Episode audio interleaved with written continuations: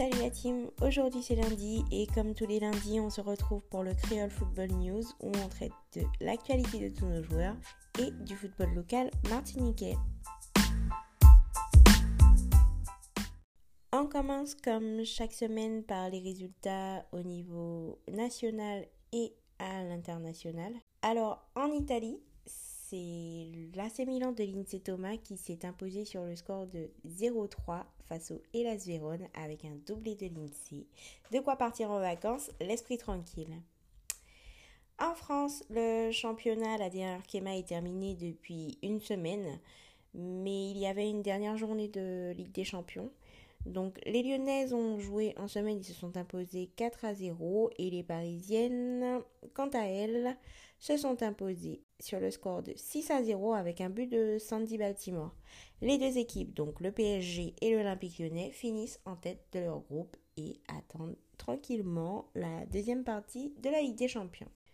Donc, comme je vous disais la semaine dernière, bon nombre de clubs sont déjà partis en, vacances. Hein. Les championnats sont terminés, la Ligue 1, la Ligue 2. Cette semaine ne jouait que la Nationale 3 avec une lourde défaite 4 à 0 face à Brest euh, Jonathan Morland et le Stade Pontivien et un match nul 0 à 0 pour Marly Rampon et Guignon face à Saint-Apollinaire. 32e de finale de Coupe de France, nous avions encore deux représentants en, lice. En la personne de Donovan Léon avec l'AG Auxerre. Bon, Donovan est sur le banc pour euh, cette compétition. Mais son équipe s'est inclinée sur le score de 3-1 face au LOSC. En revanche, c'est une belle victoire pour Giannin Berenice 4 0 face à Westkael et donc une qualification pour les 16e de finale de Coupe de France. Le tirage au sort a eu lieu euh, directement après, le, après les matchs. Giannin Berenice et le Van Olympic Club connaissent d'ores et déjà leur adversaire qui ne sera autre que le PSG. Oui, donc euh, bah, c'est un match qu'on a, on a plutôt maîtrisé du début jusqu'à la fin. On n'a pas concédé beaucoup d'occasions, on s'est créé beaucoup d'occasions. On a été réaliste sur la première mi-temps où on marque, euh, on marque trois buts et en deuxième, euh, y a des, des occasions qu'on loupe, mais on a réussi à remarquer un but encore. Donc, euh, donc voilà, c'était un bon 32e de, de finale. C'était un bon 32e de finale, en tout cas notre part. On s'est rendu le match facile en, en marquant très vite et, et, en menant au score à 2-3 buts d'écart à la, à la mi-temps. Maintenant, le tirage, donc, ben, on était tous à l'hôtel en fait, parce qu'on est resté à l'hôtel après, après le match.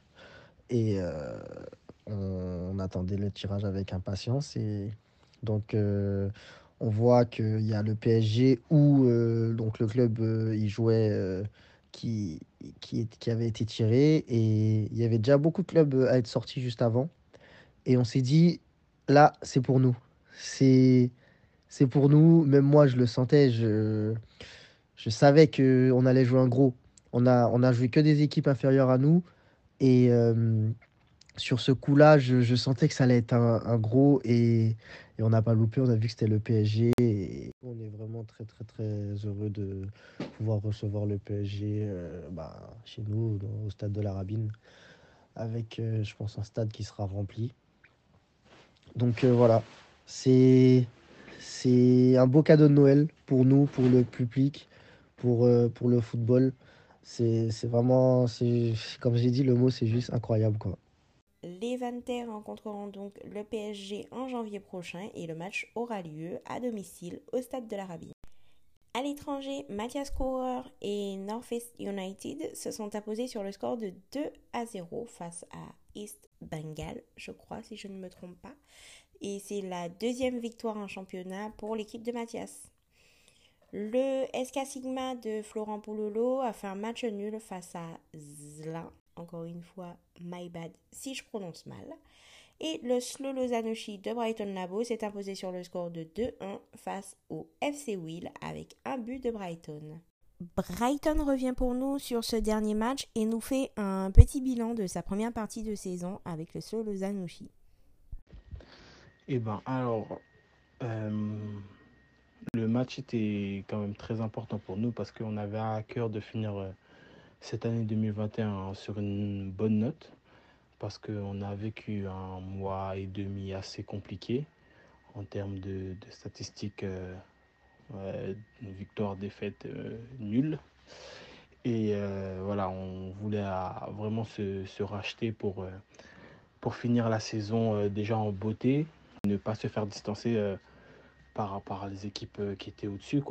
Parce que le championnat est quand même assez serré et on savait qu'une victoire était très importante pour, pour rester collé au, au, wagon. Concernant mon but, ben on est en phase de possession. Le, deuxième attaquant euh, qui joue avec moi devant euh, fait un superbe décrochage entre les lignes. Euh, il arrive à se retourner et, et d'un coup d'œil, il arrive à, à, voir que je fais un appel en profondeur dans le dos du défenseur. Il la glisse parfaitement. dans ma course, j'ai juste à, éliminer euh, le gardien sur mon contrôle et je finis euh, le but vide. C'est très important pour moi parce que c'est voilà, j'avais à cœur de finir euh, cette première partie de saison avec, avec les deux chiffres en termes de statistiques. malheureusement, je me suis arrêté à, à, 8 buts. Donc je suis à 8 buts en, en 15 matchs, si je ne dis pas de bêtises. C'est quand même un bilan raisonnable.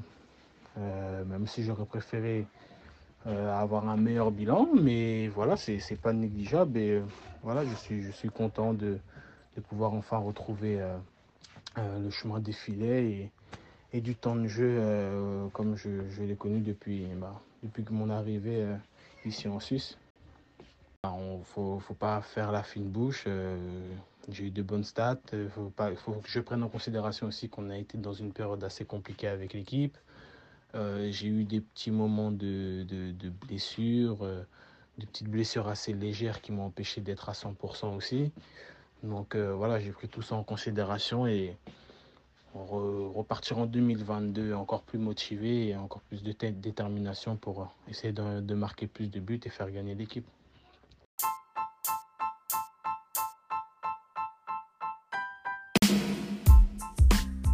Et voilà, c'en est terminé pour les résultats au niveau national et à l'étranger pour cette année 2021.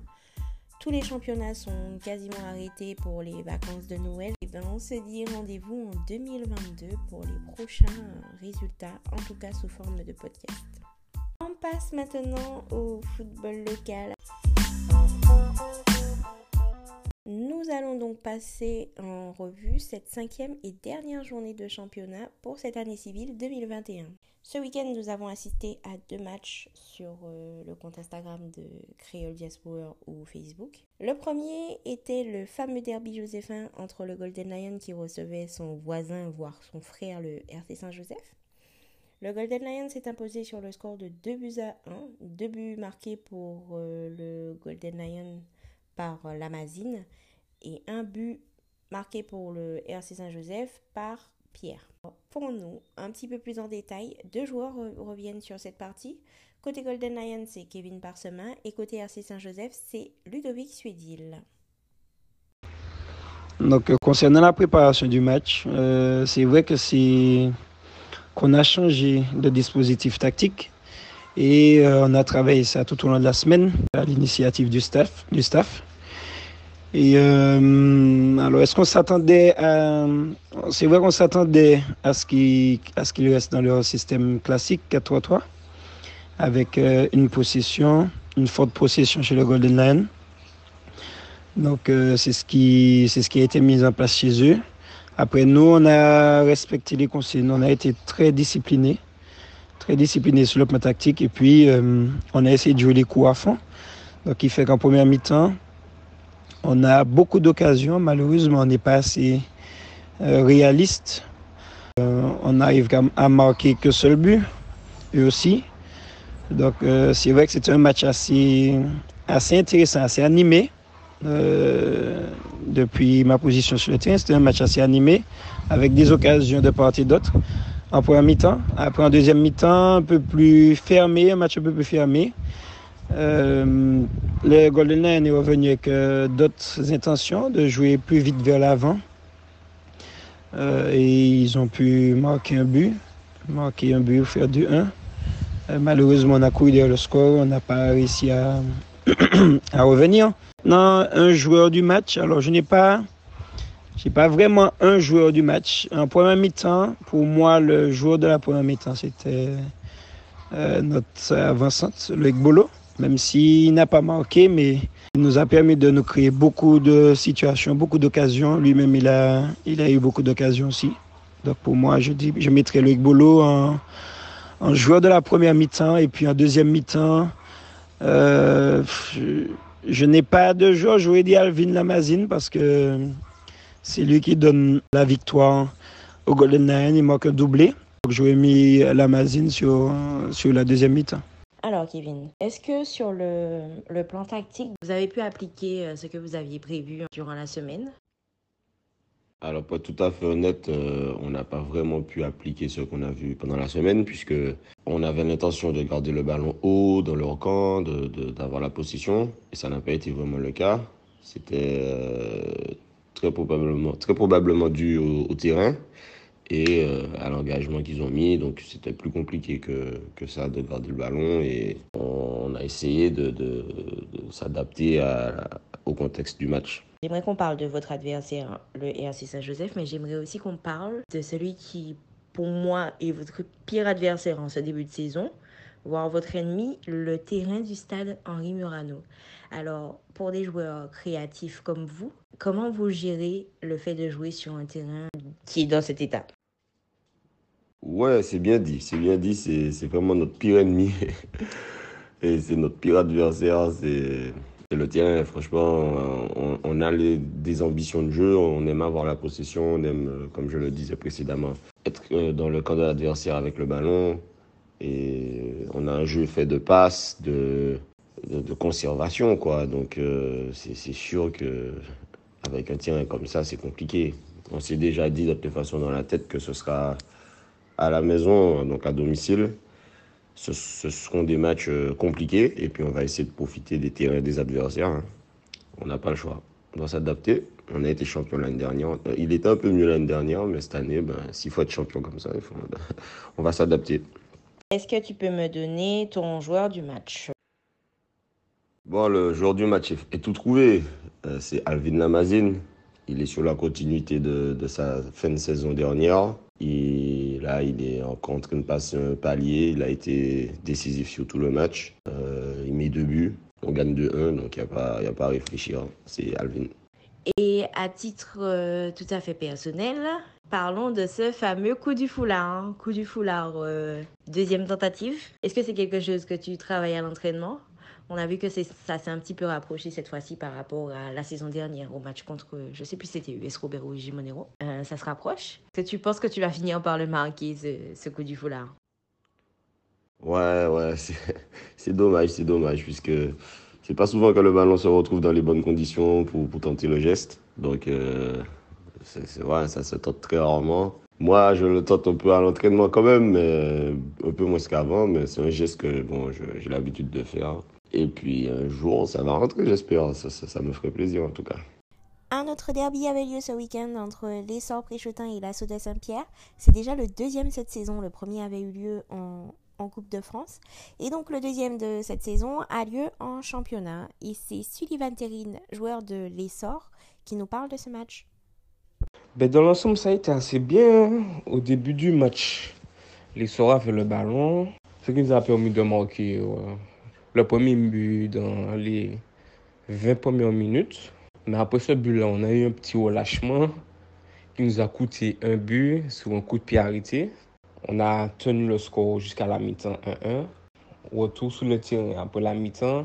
Je pense que ce but-là nous avait assez atteint. Donc on a concédé un après 10 minutes, on va dire, après 10 minutes de jeu. On a continué à pousser, on a continué à pousser. Après ça, c'est un derby, donc on a continué à pousser. Après la soirée, il y a eu deux cartons rouges durant le match. Donc ils se sont retrouvés à 9. Donc ça nous a permis de pousser encore plus. Donc on a su égaliser. Ouais, 20 minutes de match, il devrait rester 20 minutes de match. On a égalisé. Le score s'est fini. Le match est fini à 2-2. Mais au niveau des cartons rouges, la Soka a eu en premier, ça a a eu, c'est, dû à une faute, une faute. Deux cartons jaunes après un carton rouge. Ensuite, euh, le deuxième carton, le deuxième carton rouge, ça a été pour insulte. Pour insulte, là, un joueur en attaquant a insulté l'arbitre. Et par rapport à nous, le carton rouge qu'on a, que l'histoire a eu, on va dire que ça a été plus une compensation. Un rouge direct qu'on a eu, nous. Il n'y a pas eu de carton jaune, donc c'était un peu injuste, injuste, on va dire. Et c'est ça qui a fait le déclic. Le déclic pour, pour nous, pour qu'on marque euh, le deuxième but. Donc ça a créé des brèches pour nous par rapport à la... Comme jouant du match côté Asso, je vais dire euh, Sony Duton, défensivement il a été super. Parce que, on va dire grâce à lui, euh, la a évité des buts.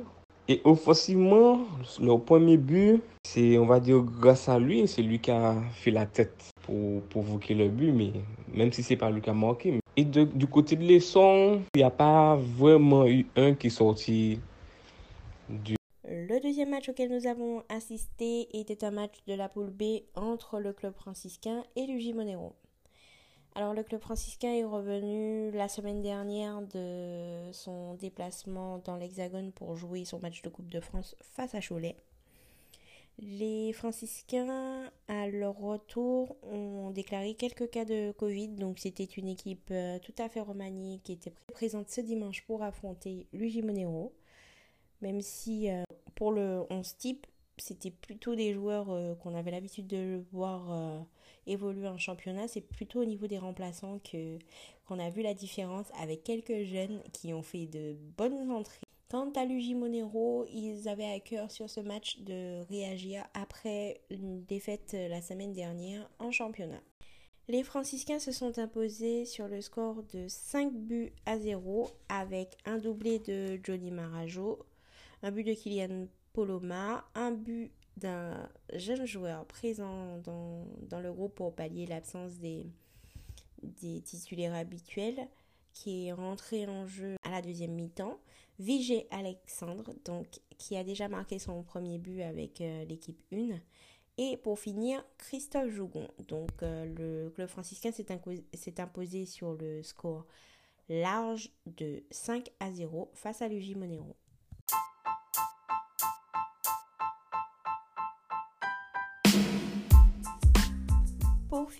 Et comme à chaque fois, on se fait un petit tour complet des résultats de cette cinquième journée de Régional 1. Le COT s'est imposé sur le score de 4 à 1 face à l'éclair. L'US Robert s'est incliné 1 à 2 face au RC Rivière Pilote. L'US Diamantinoise et la Samaritaine se sont quittés sur un match nul 1 1. Idem pour l'Olympique euh, du Marin et le RC Lorrain qui se sont quittés sur un match nul 2-2. Le Golden Lion et le RC Saint-Joseph, donc pour finir cette poule A, se sont quittés sur le score de 2 buts à 1, une victoire du Golden Lion. Dans le groupe B, c'est une très belle victoire de l'Aiglon du Lamentin qui s'est imposé sur le score de 6 buts à 0. L'US Riveraine s'est incliné face au Golden Star 0 à 1. SKS Pilote s'est incliné face au club colonial sur le score de 0 à 2. L'assaut et les sorts Bréchotin pour le derby du Nord se sont quittés sur un match nul 2-2. Et pour finir, comme on l'a évoqué euh, durant ce petit podcast, le club franciscain a battu les Gimonero sur le score de 5 buts à 0. Et voilà la team, c'est déjà la fin de ce podcast. Notre tour des résultats est complet. Donc on se quitte pour euh, cette année 2021. Donc bien sûr, hein, toujours connecté sur Instagram, sur le blog. Mais pour ce qui est du Creole Football News, une aventure qui a commencé il n'y a pas longtemps, mais c'est déjà le cinquième et dernier épisode de cette année 2021. On se retrouvera à coup sûr en janvier 2022 pour continuer euh, nos, nos petits tours des résultats. Et puis, euh, je vous dis de passer d'excellentes fêtes de fin d'année, de faire attention à vous, de prendre soin des vôtres.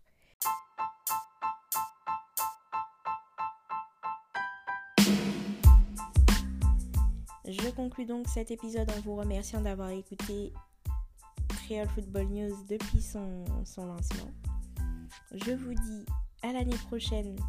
Bon, peut-être pas même heure, hein, on va pas pousser Et je dis bien à l'année prochaine pour toujours plus d'actualités autour du football local martiniquais et de l'actualité de tous nos joueurs. Peace was la team.